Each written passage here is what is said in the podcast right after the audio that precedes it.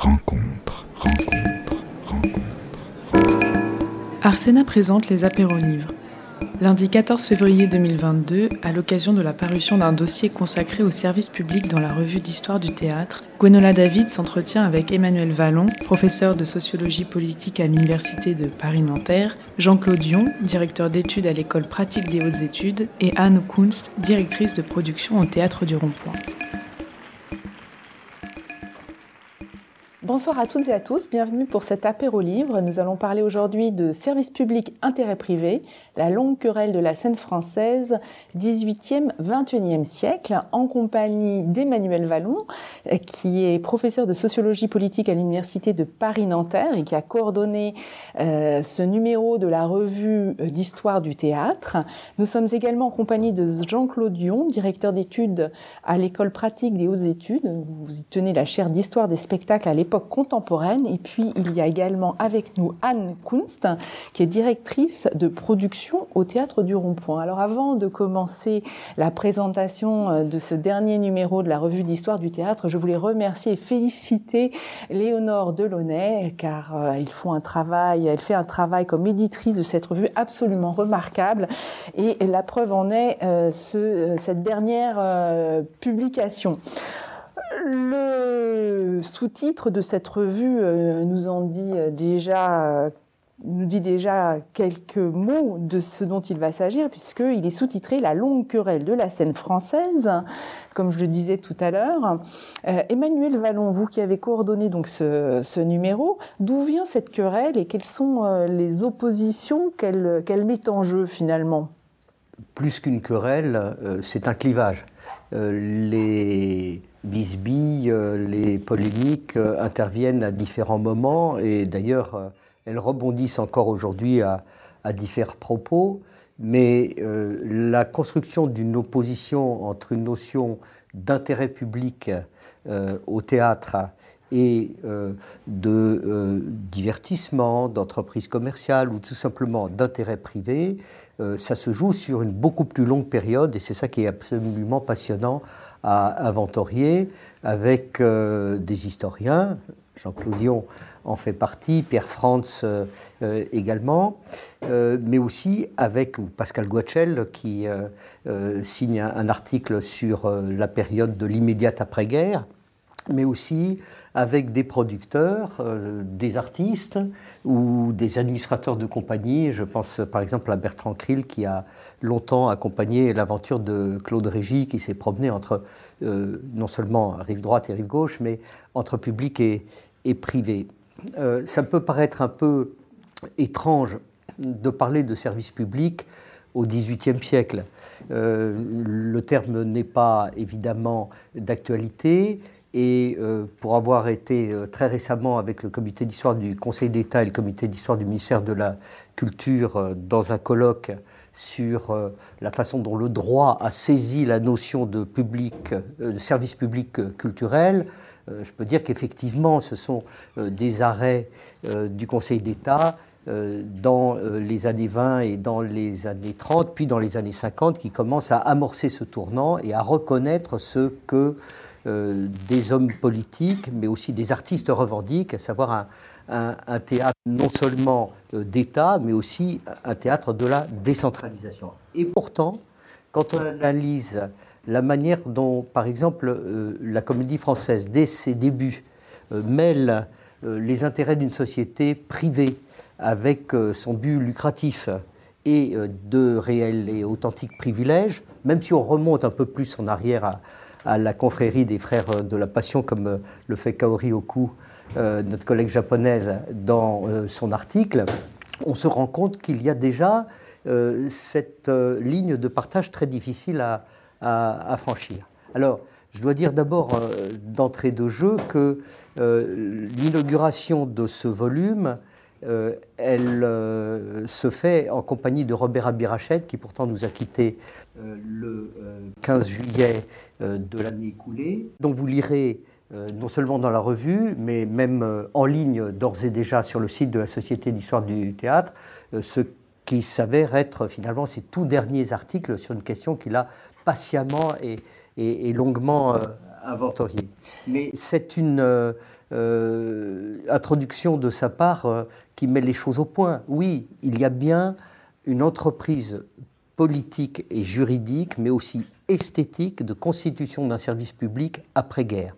Mais tous les prolégomènes, tous les préparatifs qui se font à travers notamment les débats de la Troisième République euh, qu'analyse Sylvain Nicole, un docteur qui a travaillé sous la direction de, Jean-Claude Dion, ou que Jean-Claude analyse lui-même en montrant le cas d'un certain nombre de théâtres nationaux, tout ça montre que, aussi bien dans le débat public que dans les milieux artistiques, les différentes questions, celles de l'intérêt civique, celle de la décentralisation, le droit euh, des provinciaux à avoir euh, des théâtres près de chez eux qui euh, pratiquent la, création et qui honorent le répertoire, et pas simplement le droit de payer l'impôt pour les théâtres parisiens.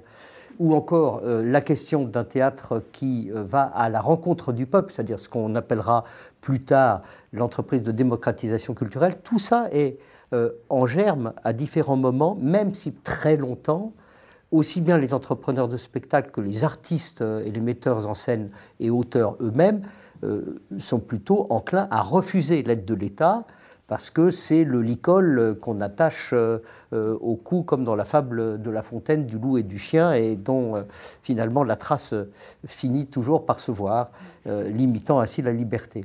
Victor Hugo parle même de suggestion. Alors l'intérêt de ce volume, hein, c'est justement qu'il traverse les siècles et qu'il nous permet de comprendre les dynamiques qui se mettent en place euh, dès euh, le XVIIe siècle.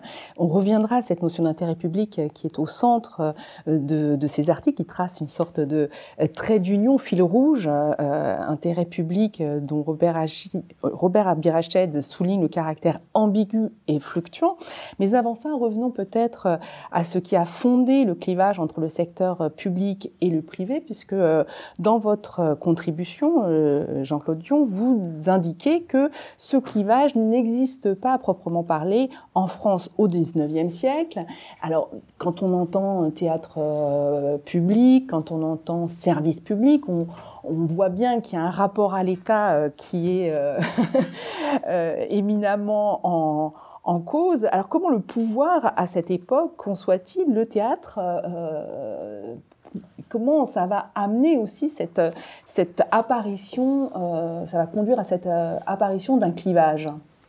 Alors, en, fait, déjà, bonjour à toutes et, à tous, merci d'être euh, effectivement, cette partition publique-privée, c'est pas en ces termes-là que les choses sont verbalisées au XIXe siècle ou avant, mais en fait, ce que montre ce volume, et je crois qu'une de ses richesses, c'est vraiment qu'il est transpériode et qui montre l'évolution des, thématiques. Ce que montre ce volume, c'est que toutes les idées qui alimentent même des combats euh, ou, des luttes très contemporaines euh, étaient déjà, euh, sont constitutifs même de, l'activité théâtrale et étaient déjà présents. Et effectivement, si on, s'arrête sur le 19e siècle, on, a bien des théâtres officiels, des théâtres subventionnés, des, théâtres impériaux, royaux ou nationaux après quand on est en République, et puis un secteur privé. Et d'ailleurs, globalement, euh, au 19e siècle, l'innovation, les grands auteurs, les, mouvements importants, ça vient du privé. Parce que le public, justement, euh, euh, Emmanuel le rappelait, étant tellement sous. enfin, le, théâtre officiel étant tellement corseté, ces théâtres privés étant méprisés, ils trouvent une forme de liberté, ils sont réglementés. Ce qui nous semble incroyable, jusqu'en 1864, le nombre des théâtres est limité. Et puis même, on va jusqu'à préciser ce que chaque théâtre doit jouer comme genre.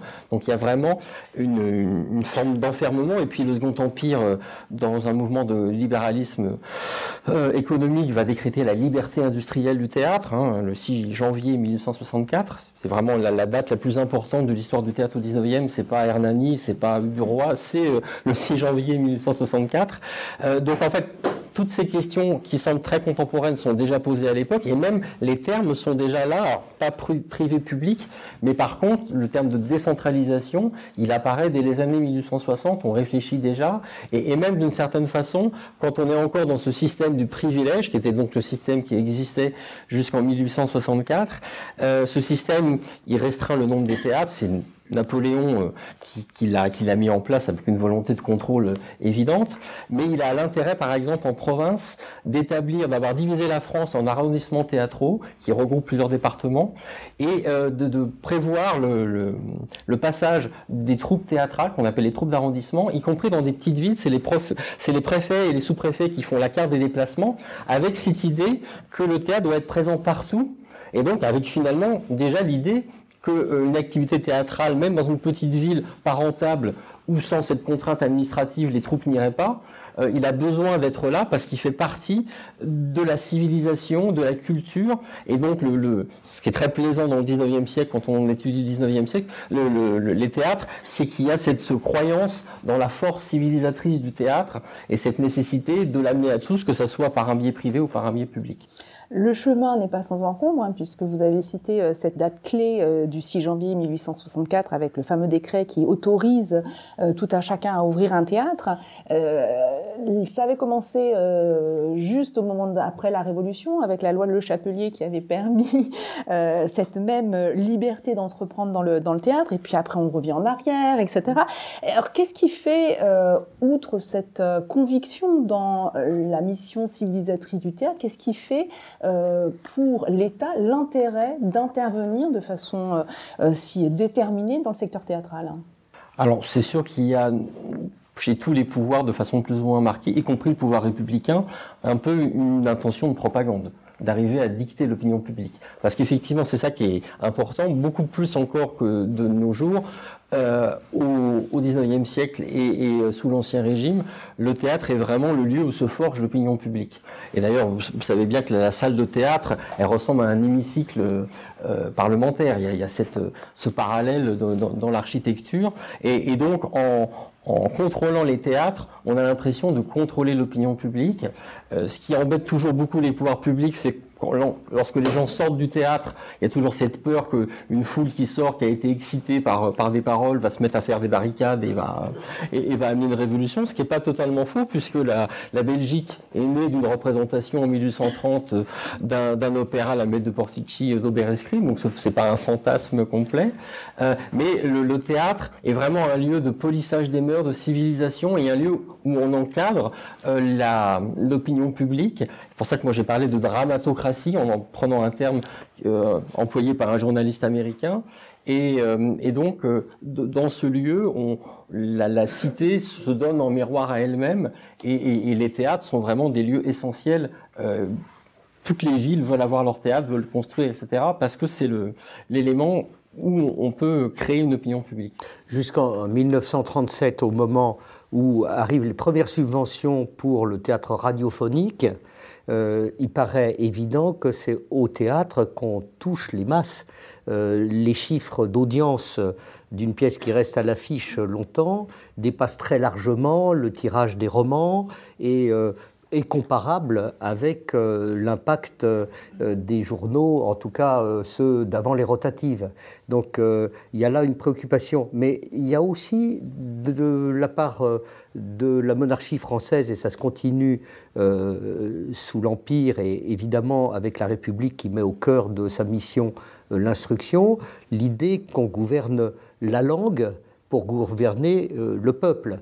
Euh, les idées de Villers-Cotterêts euh, en sont évidemment le, plus ancien témoignage, mais la fondation des académies joue un rôle à cet égard. Et on pourrait considérer, de par ses privilèges, la comédie française comme un lieu académique, hein, puisqu'elle constitue un répertoire, elle dit le beau, elle dit le vrai, et elle est aussi un lieu de, formation. Mais il ne faut pas oublier qu'il il y a des forces qui assurent quand même la production et la diffusion théâtrale, en tout cas dans la capitale. Donc très vite, la question de l'intervention de l'État, elle va être conjointée à celle de ce que, euh, évidemment, euh, on n'appelle pas toujours décentralisation, mais au moins la vie euh, culturelle et théâtrale en province. Mais ce mot de décentralisation, Sylvain Nicole le montre très bien, il apparaît dans le débat public dès le moment où la Troisième République est à peu près assurée de ses fondements. Et peut-être juste un mot qu'on peut rajouter, c'est que 64 c'est la liberté, mais c'est la liberté industrielle, c'est-à-dire que la censure reste présente. Il y a toujours cette présence de la censure. Et l'histoire de la censure théâtrale, elle est extraordinaire. Parce que on, on, on libère le livre par la loi de juillet 1881, l'imprimé, la presse devient libre. Mais même les républicains ont tellement peur de la parole théâtrale, parce qu'on a cette idée qu'une parole théâtrale, il y a toujours la métaphore de l'électricité, elle va enflammer un public. Le livre, vous le regardez par vous-même, mais là, vous êtes dans une foule. Et là, une idée innocente, un, peut, peut causer euh, des, des, des, flammes et, enflammer un public. Et donc, il va falloir attendre 1906, donc très tardivement, pour euh, supprimer la censure dramatique, qui reviendra d'ailleurs après avec la guerre. Et, et, vous savez comment on a fait pour supprimer? On n'a pas réussi à voter une grande loi. Qu'est-ce qu'on a fait? On a, on a supprimé le salaire des censeurs dans le budget général. Et donc, du coup, les censeurs ont arrêté de travailler et la censure euh, s'est arrêtée. Donc, Mais quelle bonne cette, idée Il y a cet aspect répressif aussi qu'il faut, euh, qu'il faut évoquer. Alors 1906, c'est aussi une date importante, euh, en tout cas dans ce qu'elle a laissé comme héritage dans la pensée, puisque c'est le moment où la commission consultative des théâtres populaires se tient et dont vous pointez hein, l'héritage extrêmement important, quand bien même ça n'a pas donné de résultat tout à fait immédiat. Oui, et effectivement, il y a eu, euh, c'était formé à l'Assemblée, ça c'est ce que Sylvain Nicole, mon, mon, mon, mon doctorant devenu docteur, euh, montre très bien, euh, tout un, ce qu'on appelait un groupe de l'art qui, qui militait, et, et, on est bien sûr dans ce vaste mouvement du théâtre populaire, de toute la réflexion menée par Romain Roland, par tous les intellectuels que nous connaissons bien et qui sont un petit peu des, des figures euh, tutélaire de ce qui va se passer au XXe siècle. Euh, il y a eu cette réflexion parlementaire euh, et on a imaginé ce que pourrait être justement un, un théâtre populaire. Est-ce qu'il fallait que ce soit les, les, grandes institutions qui fassent des, des, des, euh, des, représentations à prix réduit? Sauf que généralement, quand ça se passe ça, c'est un public plus riche qui en profite. C'est pas eux. Donc ça, ça, ça ne marche pas. Est-ce qu'il fallait que les, que ces institutions aillent en province, on l'a un petit peu tenté. Est-ce qu'il fallait créer dans des quartiers populaires des lieux spécifiques?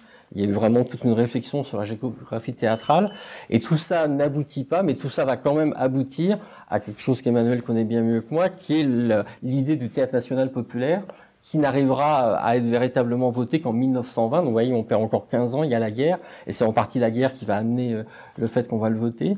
Donc les, tout, tout ça est un processus très long, et, euh, et, très compliqué. Avec Firmin Gémier, avant Jean Villard. Son théâtre national ambulant, euh, euh, tracté sur les routes par une sorte de locomotive à vapeur qui n'a pas vraiment bien tenu la route. Voilà. C'était une salle de 1600 places. C'était un chapiteau immense qui offrait des conditions remarquables. Et cette expérience, c'est 1911-1912, si je me trompe pas, c'est quelque chose d'absolument essentiel et je crois de fondateur pour le XXe siècle. Ben, on pourrait dire, juste pour euh, résumer, que finalement, l'idée du théâtre de service public, euh, dont euh, effectivement pour nous la grande figure tutélaire serait soit Jeanne Laurent, euh, soit Jean Villard, ou plutôt la rencontre des deux, ça naît de trois filiations. Euh, une qui est celle du théâtre national, et la comédie française de ce point de vue en est un, mais il y a aussi les différents sorts euh, de la salle de l'Odéon. Euh, et puis le théâtre populaire dont a parlé Jean-Claude et qui chemine à travers des sociétés civiles, à travers des mouvements d'éducation populaire, à travers des initiatives isolées comme celle à Bussang, effectivement, de M. Potcher en 1895 qui euh, surtout nourrit une réflexion philosophique et politique. On a évoqué euh, Romain Roland, euh, évidemment Henri Barbus aussi en, en, est. Et puis le théâtre d'art. C'est-à-dire que non seulement il va inspirer une exigence esthétique qui devra participer de cette mission civilisatrice, il s'agit de pas seulement montrer des textes ou de la littérature en costume, comme dirait Ariane Nouchkine, mais euh, véritablement des réalisations scéniques, avec toute l'intelligence de ce que ont pu élaborer les metteurs en scène européens euh, au début et au milieu du XXe euh, siècle. Mais euh, il s'agit aussi euh, de faire en sorte que euh, cela puisse se réaliser un peu partout sur le territoire. Or, dans un premier temps, pour cet attachement à la liberté, euh, les membres du cartel, Copo euh, avant eux, et Robert Abirachel l'explique très bien, sont hostiles à l'idée d'un soutien d'État et d'une organisation d'État pour favoriser cela. Euh, ils s'en méfient euh, terriblement jusqu'à ce que la faillite les fasse changer d'idée. C'est pour ça qu'on pourrait peut-être dire aussi que c'est souvent pas uniquement euh, la décision juridique, notamment celle du Conseil d'État à laquelle je faisais allusion tout à l'heure, mais aussi tout simplement euh, le verdict économique, euh, le verdict du comptable qui amène petit à petit les maîtres du théâtre d'art à euh, faire leur rencontre avec les gens du théâtre populaire, euh, comme avec euh, les piliers du théâtre national. Et tout ça prépare les mentalités, aussi bien à travers la résistance, curieusement, qu'à travers le régime de Vichy, aux réalisations de l'après-guerre et surtout à la décentralisation dramatique de Jeanne Laurent. Et vous montrez bien ce paradoxe, puisque cette ouverture à la concurrence permet bah, de se défaire du monopole des théâtres nationaux, théâtres impériaux, etc. Elle suscite l'émergence de nouvelles démarches avec, euh, comme vous le disiez, euh, le, cartel, ce théâtre d'art qui va euh, s'épanouir dans le secteur privé au départ. Et puis, il y a tout ce théâtre populaire, le théâtre de foire, etc. Et finalement, on voit que le théâtre de service public se construit par la conjonction de ces euh, trois sources, comme euh, vous le montrez très bien dans votre, dans votre article. C'est à la fois le théâtre national, euh, ce théâtre d'art et d'essai, d'invention, de création, qui va justifier très souvent la subvention publique et le service public de la, de la culture, et puis cette notion de théâtre populaire qui va ensuite prospérer avec évidemment tout le travail formidable fait par Jean Villard, euh, Firmin Gémier avant lui, etc. Euh, si on reprend euh, la façon dont historiquement se cristallise cette notion de, service public, vous avez mentionné Jeanne Laurent, il me semble qu'il y a là un moment absolument crucial où s'incarne cette notion de service public. On assiste maintenant depuis quelques années, c'est dû notamment à, la thèse de Marion Denisot, qui a travaillé d'ailleurs sous la direction de euh, Robert Abirached euh, autour de Jeanne Laurent, sur euh, l'audace de ce qu'elle a entrepris. Bon, il faut rappeler que elle n'était pas secrétaire d'État aux Beaux-Arts, qu'elle n'était même pas directrice générale des Arts et des Lettres, qu'elle était sous la coupe euh, d'un monsieur Jaujard euh, qui était assez autoritaire et plutôt euh, lié à l'Académie, et d'un ministre de tutelle, monsieur Neglen, qui n'était pas très très content de voir une petite fonctionnaire lui, lui faire de l'ombrage. Bon. Et pourtant, elle a mis en place non seulement les premiers centres dramatiques nationaux à partir de 1947, mais aussi le concours d'aide aux compagnies, mais aussi l'aide à la première pièce. Dont nous sommes l'héritier avec l'aide nationale à la création dramatique euh, d'Arsena. Voilà, mais aussi le théâtre national populaire euh, avec Jean Villard, d'abord à Suresnes et puis ensuite euh, à Chaillot mais aussi euh, l'aide au Festival d'Avignon, qui n'allait pas de soi, puisque c'était au départ euh, la conjonction, là encore, d'une initiative privée, les épouses Hervos, avec euh, le maire communiste d'Avignon. Donc l'aide de l'État, elle repose à ce moment-là sur un pacte avec les collectivités territoriales, on ne les appelle pas encore comme ça. Nous sommes en 46, Les villes, hein. voilà. C'est pas exactement 50-50, mais c'est donnant-donnant. Hein, euh, aux communes d'apporter, si possible, euh, l'équipement, euh, à l'État de les aider à l'entretenir et surtout à loger là une troupe qui devrait être permanente et qui diffusera sur l'ensemble du territoire régional. Alors c'est arrêté en 1953 parce que, euh, pour les raisons que j'indiquais, euh, euh, Madame Laurent a trop de surface et donc on, l'a pris de se ranger dans le bureau d'aide aux étudiants étrangers et d'abandonner toute politique théâtrale. mais ça sera relancé par Malraux et on peut le dire redoublé euh, sous, y compris au, point de vue budgétaire. C'est exactement ça, une augmentation de, près de 100, euh, euh, enfin pas loin de 100% des moyens de la direction du théâtre et des spectacles, confiés d'ailleurs à un certain Robert Abirached en 1981, en octobre 1981. C'est aussi à cette époque-là que l'on voit poindre euh, une notion euh, qui est l'intérêt du public. Là, je fais référence à un article euh, sur Diderot qui explique que pour intéresser le public, le théâtre doit aborder des sujets communs aux vies des bourgeois, à leurs préoccupations, et que c'est comme ça qu'on va intéresser le public, et c'est comme ça que, d'une certaine façon, on va faire un théâtre de service public. Donc, il y a deux notions qui frottent, euh, qui frottent encore aujourd'hui d'ailleurs, entre cette politique de la demande, cette politique de l'offre. Et ça, ça s'ancre aussi très fort dans cette période. Alors, ces deux articles de Keiko Kawano, qui est une euh, postdoctorante japonaise, je fais une parenthèse pour dire que euh, tout cet ouvrage résulte d'un programme de travail cofinancé par une université de Tokyo, Waseda, et un fonds pour la recherche internationale, et de façon beaucoup plus modeste par mon université à, Nanterre. Et euh, cet aller-retour avec le Japon, où la notion même de public ou de publicité n'a pas le même sens et pas la même histoire, est absolument passionnant. Il y a deux très gros articles de Patrick Devos et de Shintaro Fuji euh, qui le montrent très bien en, fin de volume. Mais Keiko Kawano, qui elle est une spécialiste euh, des Lumières, son article fait pendant avec celui de Pierre Frantz, et il ne s'agit pas de service public, mais d'intérêt civique dans une certaine mesure. Et c'est très important parce qu'on a généralement la, vision d'un débat figé entre euh, Rousseau et d'Alembert. Hein. grosso modo, d'Alembert dit bah, le théâtre c'est très bien, euh, ça rend intelligent, ça élève les consciences, ça permet d'avoir des considérations esthétiques, euh, et puis ça forme le jugement qui est en soi un élément de la raison politique. Et euh, Rousseau lui répondrait pas du tout, euh, le, peuple est exclu de cela, il n'est pas au centre du projet, euh, et je vois beaucoup plus de théâtre vrai lorsque on élève un arbre de la liberté et qu'on fait la fête autour et qu'il y a là une action spontanée, disons qu'il est un petit peu en avance sur Augusto Boal et la notion de spectateur. Hein. Euh, et là, ce que montre Keiko Kawano, c'est que euh, dans la pensée de Diderot, dont on connaît bon, peut-être mieux euh, les écrits esthétiques sur la peinture, mais ses écrits esthétiques sur le théâtre, lui-même en écrit du théâtre, sont importants, c'est qu'il il y a à travers la réflexion du spectateur et du public la formation d'une qualité d'intérêt qui mettent en rapport avec la société.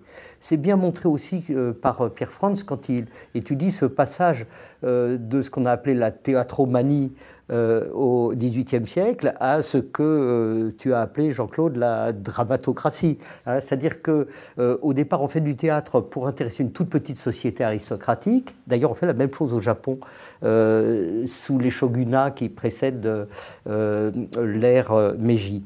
Et petit à petit, ben, on fait venir euh, d'autres personnes. Et puis on édifie des théâtres plus importants. Et on se rend compte que ce qui se joue là, c'est pas simplement euh, un rapport mimétique à la représentation, où on se regarde et où on se met en jeu, euh, c'est aussi un rapport à la société, la possibilité de commencer même à en, peut-être pas en analyser ouvertement, mais en fouiller quelques contradictions. Et c'est aussi euh, l'émergence de nouvelles écritures, de nouveaux projets artistiques qui va motiver euh, ce théâtre d'art et donc faire bouger la structure organisationnelle du secteur. Hein. C'est ça qui est euh, intéressant, c'est-à-dire que les enjeux esthétiques, les mutations esthétiques ne sont pas sans conséquences hein, ou sans interaction avec l'organisation du secteur. Oui, alors ben ça, je ne sais pas si on fait trop vite le saut dans le temps, mais on le voit tellement dans la manière dont euh, ce fantasme, le clivage public-privé, encore euh, dans même des années très proches des nôtres, par exemple à travers la cérémonie des, des Molières, hein, ou euh, dans la façon dont, dans les années 70, un petit peu plus tôt, une partie du théâtre d'avant-garde, ce qu'on appelait en Belgique le, le jeune théâtre, ou le théâtre indépendant, ou le Freies Theater en Allemagne, à chercher un chemin qui se situe euh, à la fois euh, à distance des institutions et euh, du marché. Bon, toute cette construction-là, elle repose aussi sur des partis pris esthétiques. C'est-à-dire qu'on va expliquer que le théâtre de divertissement doit forcément faire des compromis avec le goût moyen du public. Hein. je crois que c'est Lope de Vega qui disait qu'il fallait caresser les oreilles du public parce qu'elles sont longues comme celles d'un âne. Euh, la contrepartie, c'est qu'évidemment, dans le théâtre privé, et bon, Anne aura des choses à nous dire à ce sujet, euh, il y a aussi la vision qu'on va forcément euh, en rester avec euh, les archétypes et les clichés de la représentation bourgeoise. Tout ça ne résiste pas exactement à l'examen historique et Pascal Guachel le montre bien quand elle rappelle simplement que euh, les grandes transformations dans l'écriture euh, dramatique de l'après-guerre, ça s'est passé dans des petits théâtres de euh, la rive droite, grâce auxquels on, on a connu Beckett, Ionesco, euh, et beaucoup d'autres. Et Claude Régis, auquel, à qui est consacré un article, est emblématique de cette trajectoire qui en fait naît dans le secteur privé et qui va ensuite totalement s'épanouir grâce au soutien euh, du théâtre subventionné qui lui permettra d'accomplir son œuvre parce que c'est une compagnie euh, de théâtre euh, conventionnée et parce qu'il est soutenu en coproduction par de nombreux théâtres. Alors, on va faire un petit saut dans le temps. Peut-être vous vouliez rajouter Non, quelque juste chose. deux, deux éléments sur, en, en écoutant Emmanuel, euh, notamment lorsqu'il évoquait euh, Diderot le XVIIIe siècle. Euh, un, autre aspect euh, qui est important à prendre en compte, c'est aussi les questions d'architecture théâtrale et de lieu, parce qu'effectivement, pour que tout ça se passe, il faut que les gens soient mis en situation d'une certaine façon. Et euh, l'un des intérêts aussi du, volume, c'est qu'il est très illustré et que les images ne sont pas là pour rien, sont vraiment en rapport étroit avec les textes. Et par exemple, on, évoquait Pierre France qui, qui rappelle comment en 1759, on a chassé de la scène euh, les grands seigneurs qui étaient sur les côtés sur des banquettes.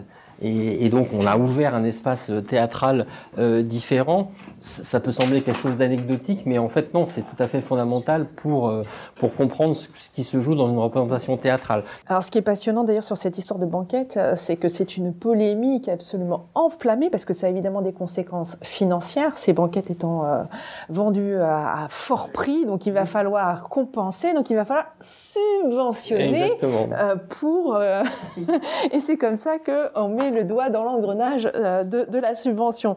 Alors donc on, va euh, faire euh, de, grands pas dans le temps pour arriver jusqu'à nos jours, donc à une autre date hein, tout à fait emblématique. On se dirait que tous les 100 ans il se passe un truc, hein, puisque en 1864 c'était le fameux décret qui permet de d'ouvrir un théâtre euh, librement. Et en, en 1964, euh, une autre date importante, puisque c'est la création du fonds de soutien au théâtre privé. Donc on se retrouve finalement avec un théâtre privé subventionné et un théâtre du secteur public de plus en plus dominé par des logiques euh, de concurrence, de loi de l'offre et de la demande, de spectacles qui tournent, etc., etc. Au point que euh, arrive à se poser la question, mais finalement, qu'est-ce qui euh, différencie euh, le secteur euh, privé, si ce n'est une question de volume de, de subventions, et le, le, secteur privé? Alors, je me tourne vers Anne Kunz, qui donc travaille au théâtre du Rond-Point, qui a une économie qui fait beaucoup appel aux recettes propres, qui, je crois que c'est plus de 50% hein, de, de, vos recettes. On est à 60-40 de répartition. Voilà, 60-40 60 de, de, de, recettes de, propres. répartition. Alors, quelle est pour vous cette ligne de démarcation euh, quel sens cela a dans votre euh, métier euh, au théâtre du Rond-Point? Bonjour à tous. Déjà, je voulais dire que je suis très honorée d'être là parce que je pense que depuis la fin de mes études, il y a 20 ans, j'avais pas été amenée à réfléchir à ce point, grâce à Emmanuel à Jean-Claude, sur nos pratiques théâtrales et l'histoire du théâtre. Je, vraiment les mains dans le guidon, enfin les mains dans le cambouis toute la journée. Là, ça me permet de prendre de la hauteur et c'est très instructif pour moi. Euh, dans l'interview qu'on a réalisée avec Emmanuel, c'est vrai que j'étais partie d'un cliché. Euh, bah, effectivement, les clichés, c'est toujours très schématique, et puis voilà, mais ça appuie toujours là où ça fait mal. Et je, trouvais qu'il y avait un sketch des inconnus qui s'appelle Les œils en coulisses et qui euh, pastichait Fabienne Pasco en disant que voilà, euh, à partir d'une même pièce de théâtre, c'était monté dans le théâtre privé, euh, voilà, dans un genre La Michaudière, et également dans le théâtre public euh, à la Comédie Française. Et les inconnus avaient ce, talent euh, extrêmement drôle d'appuyer sur tous les clichés qui, je trouve, perdurent euh, aujourd'hui encore euh, entre le public et le privé dans une certaine forme d'esthétisme, où dans le public, on va consacrer euh, autant d'attention à une esthétique générale, donc ça va évidemment à un choix de distribution particulier, pas forcément constitué de tête d'affiche, et puis aussi à une scénographie, à des lumières, c'est-à-dire que l'argent utilisé pour monter une production ne va pas être focalisé essentiellement sur des salaires artistiques euh, d'une distribution, mais va se fragmenter sur différents postes pour constituer euh, une esthétique générale de qualité. Euh, en tout cas, voilà, on va être vraiment attentif à différentes choses. C'est vrai qu'on peut parfois remarquer dans le privé que c'est pas tout à fait la même chose, c'est-à-dire que l'argent va être plutôt focalisé sur une tête d'affiche qui va certes, sur son nom, générer des recettes. Hein. les gens veulent venir voir une, vedette. Et du coup, euh, se consacrer moins euh, à l'esthétique générale d'une pièce, c'est ce que j'appelle, et ça n'engage que moi, pas le tête du rond-point, mais c'est ce que j'appelle les scénographies bibliothèques, quand euh, voilà, on n'a pas trop d'idées, on arrive dans une pièce de théâtre privée, il y a souvent toujours une bibliothèque au milieu, et je ne sais pas pourquoi, mais ça fait très joli, et c'est efficace. Donc euh, ça se trouve c'est la même en fait. Euh, voilà. donc ça, la ligne de débarcation, elle est évidemment sans doute entre les deux, et puis c'est chacun tend effectivement à faire disparaître certaines divergences, mais en tout cas, spontanément, je répondrais comme ça. Qu'est-ce que ça, qu'est-ce que ça change dans les choix de pièces que vous pouvez faire euh, dans les choix d'artistes que vous accompagnez alors, moi, ça fait trois ans que je suis arrivée au Théâtre du Rond-Point et c'est vrai que c'est un lieu public, hein, puisqu'on est subventionné, et par la mairie de Paris et par le ministère de la Culture. Et néanmoins, euh, depuis que Jean-Michel Ribes a pris la direction du Rond-Point il y a 20 ans, il a inscrit dans l'esthétique générale de son théâtre de ne pas avoir de frontières. Donc, de ne pas stigmatiser, justement, et de ne rien, rien se refuser. Euh, ce qu'il appelle, euh, de manière générique, le rire de résistance. Et ça a été vraiment au cœur de son projet, c'est-à-dire qu'un théâtre est un lieu de convergence esthétique, quelle qu'elle soit, sans rien se refuser à partir du moment où ça nous semble de qualité, et il y a une responsable de la programmation qui veille justement à cette harmonie, mais pour moi qui venais essentiellement du théâtre public, même si j'ai eu des expériences dans le privé, euh, ça me semblait, euh, quand je travaillais dans des, centres dramatiques nationaux, totalement incongru de programmer Patrick Timsit ou Fari. Euh, pas parce que je les aimais pas, mais parce qu'on était garant d'une mission de service public attachée à une certaine qualité, avec un, cahier des charges et quelque chose peut-être d'un petit peu plus excluant, puisque sur un, un, niveau de réflexion assez fort.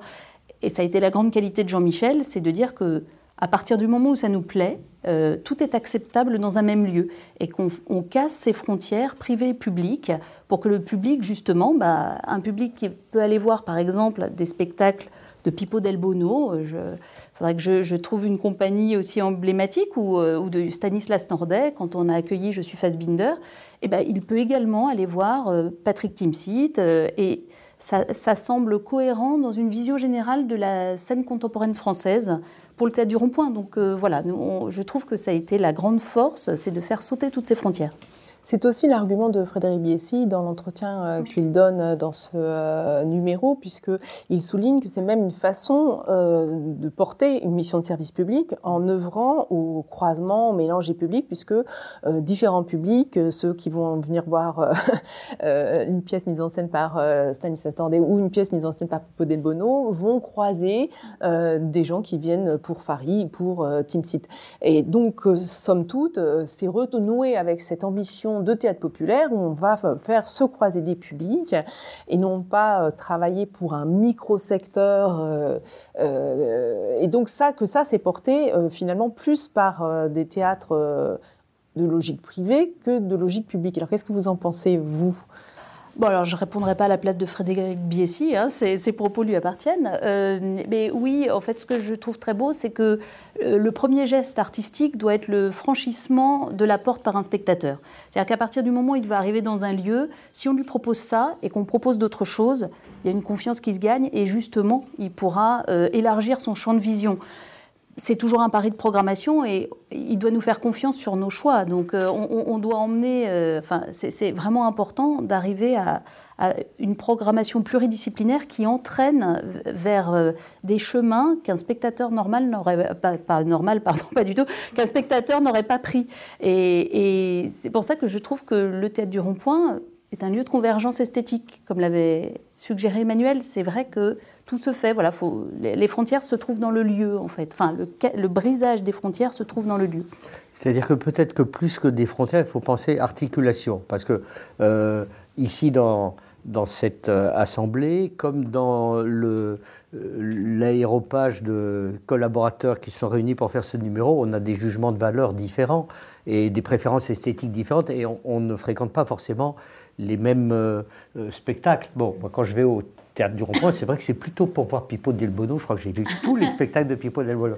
Mais, vous êtes venu euh, voir Madame Fraise aussi, qui est un pur produit du théâtre privé. J'ai ça très bien. Euh, mais euh, ce qui nous intéresse, c'est où est-ce que ça se différencie et est-ce que c'est de l'ordre de la convention ou est-ce que ce sont vraiment des limites qui sont tracées soit sur le plan économique, soit sur le plan juridique. Alors, pour, revenir un petit peu sur ce que Gwenola disait tout à l'heure, euh, le théâtre privé euh, n'est pas privé d'argent public, mais il n'est pas subventionné pour autant. C'est-à-dire que le fonds de soutien, euh, c'est d'abord ce qu'on appelle maintenant un impôt dédié, puisqu'on n'a plus le droit de parler de taxes parafiscales, de 3,5% sur les recettes, avec cette redistribution qui est jugée par certains parlementaires inéquitable dans la mesure où l'assiette est beaucoup plus large, le nombre de théâtres qui sont euh, assujettis, que le nombre de théâtres, une cinquantaine, qui sont bénéficiaires, qui sont les membres de l'association de soutien au, au, Il y a aussi l'État euh, qui abonde largement à ce fonds de soutien. Il y a l'État et, la, ville de Paris à égalité qui apportent là une subvention au fonds de soutien. Mais la condition d'accès au fonds, euh, c'est euh, d'avoir réalisé un certain nombre de représentations, c'est d'avoir des engagements, c'est de faire une production nouvelle. Donc on peut considérer que c'est un système assurantiel ou bien le comparer au système d'entretien de la production cinématographique mis en place en 1946 avec euh, le Centre national de la cinématographie. par ailleurs, dans les théâtres publics, et c'est ce que j'ai essayé de montrer dans mon propre article, il y a beaucoup de logiques de gestion qui relèvent et du droit privé et de la, de, des réalités commerciales. D'abord, même euh, un théâtre comme celui de la Colline, c'est un établissement public à caractère industriel et commercial. La majeure partie de son activité, ça se déroule sous l'égide du droit euh, privé. Il y a, et c'est dans la loi de finances, des indicateurs de performance euh, qui sont assez clairement établis, des taux de recettes propres qu'il faut. alors, on est très loin des 60%, on est plutôt aux 25% dans les grands théâtres nationaux, mais euh, bon, euh, on considère souvent par exemple le 104 euh, comme un lieu public, et pourtant le taux de recettes propres exigé est à peu près équivalent à celui-là, sans parler du carreau du Temple où c'est encore supérieur, pourtant des établissements publics de la ville de Paris. donc là-dessus, il y a des, des, des similitudes. autre point intéressant les systèmes de coproduction. Si on a aussi fait des entretiens avec Frédéric Biessy, mais également avec euh, Jean-Robert Charrier euh, au théâtre de la Porte Saint-Martin, c'est parce que ce sont des directeurs qui reprennent volontiers des productions euh, qui ont été amorties dans le public, qui a payé les frais de production et qui essayent ainsi de les faire fructifier. Alors dans certains cas, c'est rentable je ne sais pas si le producteur privé avec lequel vous vous êtes associé au public pour euh, la deuxième tournée hein, euh, euh, du dernier spectacle de Jean-Michel Ribes va en tirer profit, mais en tout cas, c'est son expectative, c'est son idée. Euh, alors que Jean-Robert Charrier, quand il a repris une première fois une production euh, de la compagnie Louis Brouillard, euh, malheureusement pour lui, comme il a été obligé de réduire la jauge, n'a pas, il s'agissait de s'agissait de Cendrillon, je crois, dans un, dans un premier temps, de Joël Pomera il n'a pas du tout fait de recettes, il a même euh, été de la caisse euh, du théâtre. Peut-être que dans une deuxième euh, production, toujours avec Joël Pomera, il obtiendra des profits. Voilà, donc ce sont des systèmes économiques qui se rapprochent de plus en plus. Et je dois à Anne de m'avoir un peu ouvert les yeux sur ce qui se joue notamment autour de ce que les Belges appellent le tax shelter. Hein, et bon, euh, on aborde ça avec prudence, c'est-à-dire les crédits d'impôt qui sont euh, autorisés maintenant à un certain nombre de producteurs privés depuis 2021 je ne vous cite pas l'article du Code des impôts, précisément, vous le retrouverez sur euh, Légifrance, qui donne effectivement la possibilité à euh, des euh, sources de financement privées de s'investir, y compris en alliance avec un producteur public. Donc petit à petit, les deux systèmes semblent se rapprocher sur un certain nombre de choses. Et puis quand on rentre dans un théâtre public, après tout, euh, on commence par voir la première chose qui est le restaurant, le bar, la cafétéria, qui est une gestion commerciale concédée. Hein. Et puis ensuite, on peut voir quelquefois des espaces qui ont été privatisés le temps d'une soirée pour euh, un mécène, surtout dans les grands théâtres qui ont accès à ces mécènes. Et dans des petits théâtres, euh, on voit souvent des appels au financement participatif. Et puis surtout, rappelons-nous que euh, les grands théâtres publics, les scènes nationales, même les scènes conventionnées, font appel essentiellement aux compagnies qui sont la chair euh, du spectacle le souffle du spectacle vivant, et que les compagnies, non seulement associations de euh, droit privé, loi 1901, mais surtout sont soumises à des contraintes économiques euh, de type commercial. Il faut qu'elles vendent des spectacles. Alors dans cette, euh, dans cette, interpénétration, euh, comme vous, pour reprendre le terme hein, que vous employez dans le titre de votre article, Emmanuel Vallon, interpénétration des logiques de gestion entre secteur public et privé, vous allez même plus loin, puisqu'en fait vous soulignez que le monde du théâtre euh, public euh, n'est pas forcément un îlot de résistance aux lois du marché, mais c'est quand même aussi un espace où se joue une concurrence extrêmement rude, où s'expérimente la précarité, la flexibilité, où peuvent être testées, comme vous dites, des méthodes néolibérales d'atomisation de la force de travail, d'incorporation des contraintes extérieures, d'évaluation managériale. Donc vous allez encore plus loin que ce que vous nous dites là.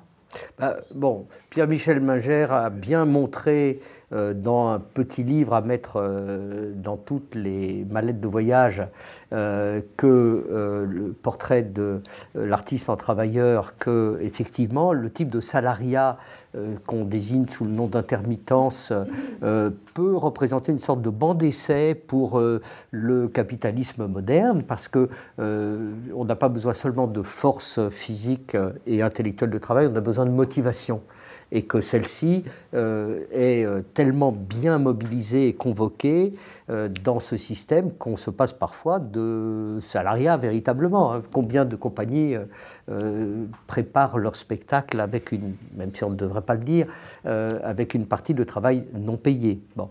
D'un autre côté, on voit aussi que euh, cette logique du nouveau management public qui est venue par euh, la Grande-Bretagne, hein, surtout euh, pendant l'ère Thatcher, puis John Major, mais aussi sous Tony Blair, ça a bien infiltré aussi la haute administration française qui est persuadée qu'il y a là des éléments de contrôle vertueux, que c'est ainsi qu'on va pouvoir pousser vraiment l'efficacité du, secteur public. Et euh, surtout, je trouve que l'article de François Ribac sur le Festival d'Avignon est vraiment très éclairant à ce sujet, et je, te laisserai le commenter.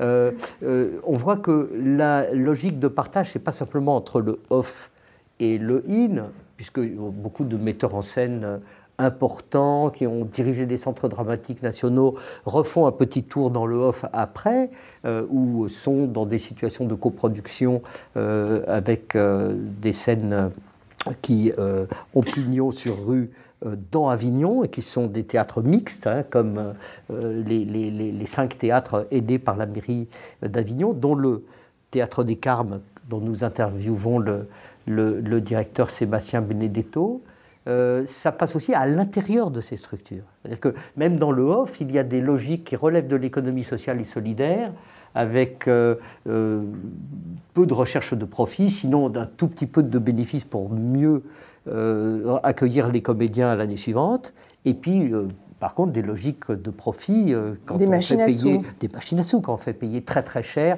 un temps de plateau extrêmement limité avec une demi-heure pour le montage et une demi-heure pour le démontage. Quelques précisions, Jean-Claude Non, en fait, je voulais juste dire. Euh, En tant que 19e béotien par rapport au très contemporain, même, et là c'est plutôt le spectateur lambda qui, qui parle, que précisément euh, l'article de François Ribac est lumineux et absolument passionnant parce que sur les rapports entre, entre la façon dont marche le in et le off, à partir de ces exemples précis, il arrive à, montrer tous les types d'interpénétration et il fait aussi à un moment une, comparaison que j'ai trouvée, tu me dirais Emmanuel ce que tu en penses, assez formidable où il compare, euh, en parlant du in et du off, euh, les grandes écoles et les universités. Et je trouve que cette, euh, cette euh, comparaison, elle est très intéressante. Alors, on ne va pas rentrer sur un débat sur ce qu'est l'enseignement supérieur, qui serait certainement... Sauf si vous avez la nuit. Hein. mais voilà, mais, euh, mais voilà, cet angle d'attaque pour, pour comprendre le rapport des deux est tout à fait réussi. C'est vraiment un, un, article remarquable. Oui, et puis bon, ils avaient mené avec Catherine Dutel-Pessin, une autre sociologue, euh, une enquête beaucoup plus longue sur la fonction de programmateur. Hein. Euh, je vous conseille de lire cet ouvrage qui euh, se trouve euh, aux éditions Stock et qui est assez récent, dans lequel il montre bien que aussi dans le secteur public, ou en tout cas subventionné, parce que personnellement je préfère ce, terme-là, il me paraît plus précis économiquement, il y a des concurrences, euh, il y a des logiques euh, de capitalisation, même si elles sont quelquefois symboliques, avec qui je fais alliance pour coproduire, à qui je vais faire un renvoi d'ascenseur pour que ma propre production soit un jour capable de circuler dans les scènes nationales? Euh, quelle est la candidature que je vais euh, poser pour euh, augmenter un tout petit peu ma, ma, surface de négociation lorsque j'aurai, j'en aurai fini avec telle préfecture dans laquelle j'ai fait mes premières armes, etc. Toutes ces logiques sont à l'œuvre dans le système public qui est un système concurrentiel. Simplement, c'est un marché protégé. Voilà. C'est un marché qui est pas déconnectés du reste du monde des spectacles, mais dans lesquels la violence des rapports euh, inégalitaires est un petit peu atténuée à la fois par les subventions et puis par des cahiers des charges et des missions qui parfois s'efforcent de rappeler les uns et les autres à leurs responsabilités premières. Et là, je ne résiste pas au plaisir de citer Édouard Charton, euh, qui dans un rapport pour le Conseil d'État en 1850 disait Le théâtre est à la fois un art et une industrie. Comme art, il se rapporte plus particulièrement à l'intérêt public comme industrie, à l'intérêt privé. Voilà qui euh, nous donne à concilier euh, les deux. Alors, revenons à l'expérience du rond-point Anne Kunz pour un, un, un, exemple un peu précis. Vous citez euh, donc dans, dans l'entretien euh, l'expérience que vous avez eue pour la production de J'habite ici de Jean-Michel Ribes, ce partenariat avec Richard Caillat, qui est président associé euh, du Théâtre de Paris et du Théâtre de la Michaudière, qui est président aussi de Marigny depuis peu. De Marigny, voilà, depuis le 1er janvier, qui est aussi de président euh, de AICO, euh, qui travaille euh, dans le marketing promotionnel et puis aussi d'une société de production, Art Lives Entertainment. Donc, que vous avez, qu'est-ce que vous avez appris de cette collaboration, puisque les modes de fonctionnement sont différents, les intérêts sont différents, certainement les visions, les pratiques. Qu'est-ce que ça vous a appris très concrètement dans votre métier de production de spectacles? Alors plein de choses. Franchement, ça a été une expérience extrêmement enrichissante parce que bon alors donc vous faites référence au décret du crédit d'impôt qu'on qui est paru au 1er janvier 2021. Donc c'est vraiment euh, très neuf pour l'ensemble du spectacle vivant. Donc c'est-à-dire que quand on s'est associé avec Richard Caillat, personne n'avait encore expérimenté cette nouvelle pratique.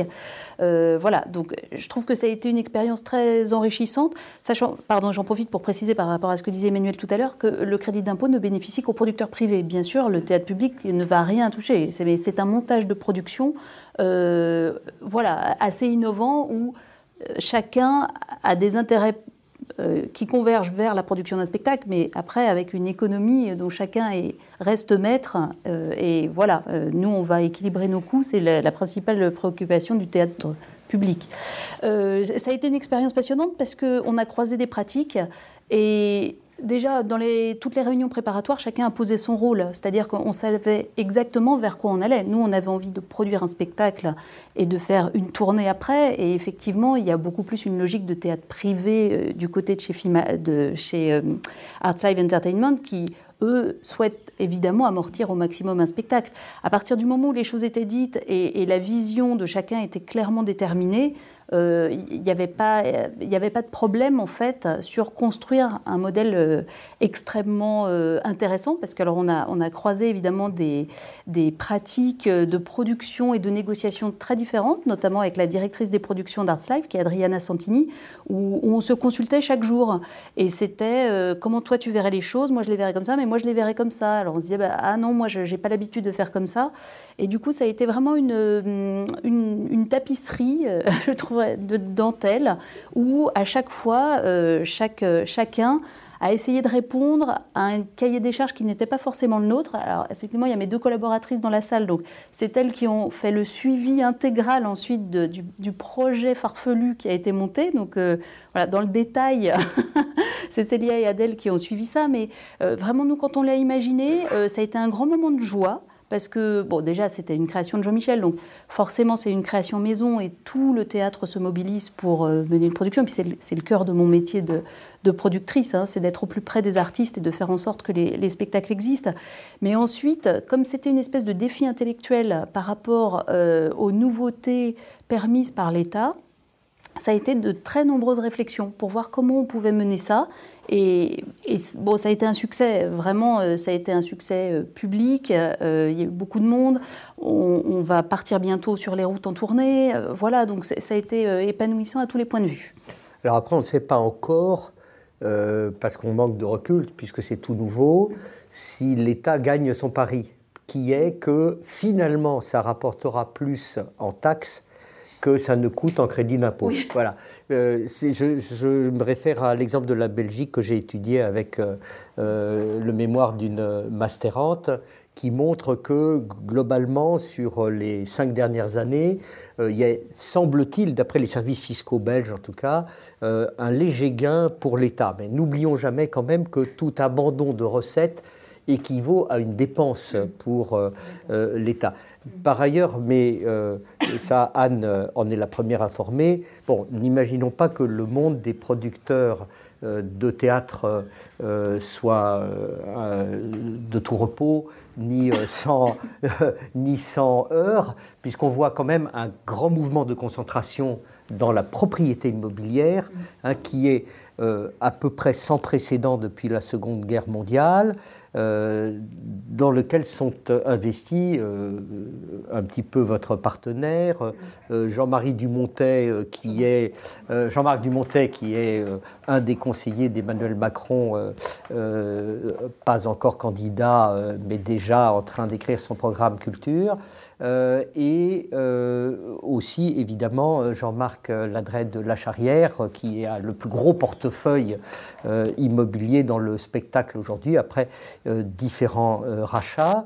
bon, euh, Sébastien Benedetto, qui n'est pas du tout de ce monde-là, c'est le moins qu'on puisse dire, le fils d'André Benedetto, qui dirige le Théâtre des Carmes à Avignon et qui est euh, aussi le président de euh, Avision Festival et, compagnie, donc l'association du, HOF, dit que ce sont des interlocuteurs loyaux au conseil d'administration du, festival.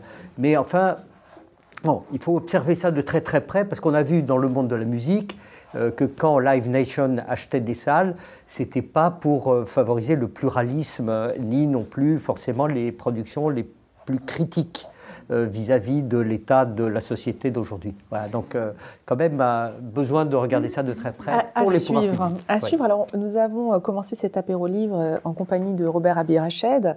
Euh, il dit euh, dans son article introductif que la légende du théâtre de service public est encore une histoire en marche. Elle reflète les mutations du statut du théâtre dans la société, la place plus ou moins éminente que celle-ci réserve aux artistes. J'ai envie de vous poser la question, où en est-on aujourd'hui dans cette histoire en marche et dans cette notion de service public? Vous avez, euh, Emmanuel Vallon, souligné le caractère fluctuant, euh, parfois insaisissable, euh, et dont on a vu qu'il euh, était parfois difficile à situer dans un camp ou l'autre, et que les frontières sont en tout cas poreuses. Ben, il est en évolution permanente, il en va du service public un peu comme de la démocratie, c'est-à-dire que c'est un système qui n'est fidèle à ses principes qu'à condition de les remettre en question tous les matins. globalement, la zone d'extension de ce service public culturel n'a cessé de croître depuis les années 50. Hein, euh, euh, L'arrêt de 1959 du Conseil d'État qui euh, autorisait une subvention publique au cinéma de l'Oranais, donc qui était encore à l'époque considéré comme faisant partie de, la France, admet même qu'il puisse y avoir une idée de divertissement, que la puissance publique puisse se substituer à euh, la défaillante initiative privée dès lors que les citoyens ont droit à des loisirs, à des plaisirs. Bon, euh, à partir de là, euh, toutes les missions, celles d'éducation, celles de recherche, celles d'interrogation, celles de nourrir le débat public, sont admissibles pour justifier le service public. Mais quand on regarde les textes qui accompagnent cette croissance, du service public, croissance à la fois quantitative et, géographique, avec la décentralisation, euh, euh, l'aménagement du territoire, eh ben, on voit, je cite là par exemple la charte des missions de service public du spectacle vivant de euh, Catherine Trottmann, que Jean-François Marguerin, ici présent, a, a, connu et accompagné, euh, qu'il y a des responsabilités de plus en plus importantes et précises qui sont délivrées. Euh, responsabilité sociale, responsabilité professionnelle, responsabilité artistique évidemment, responsabilité territoriale. On voit dans les contrats programmes hein, qui sont signés pour euh, les établissements, enfin maintenant on dit les contrats de, performance même pour les établissements publics, qu'il là aussi il y a des indicateurs qui sont de plus en plus précis et, exigeants. Donc euh, euh, n'oublions jamais que euh, la notion de ce qui fonde l'intérêt public, ça reste toujours controversé, discuté, et que ça ne se défend pas sans une alliance de voix artistiques et d'énergie politique. Voilà. ça reste toujours très très fragile. C'est bien d'y repenser quand on aborde, euh, par exemple, deux campagnes électorales un petit peu agitées. Eh bien, nous y repenserons avec grande vigilance, nous en discuterons. Merci beaucoup pour euh, cette présentation euh, donc, du dernier numéro de la revue d'histoire du théâtre, service public intérêt privé, la longue querelle de la scène française 18e, 21e siècle. Merci donc à vous trois.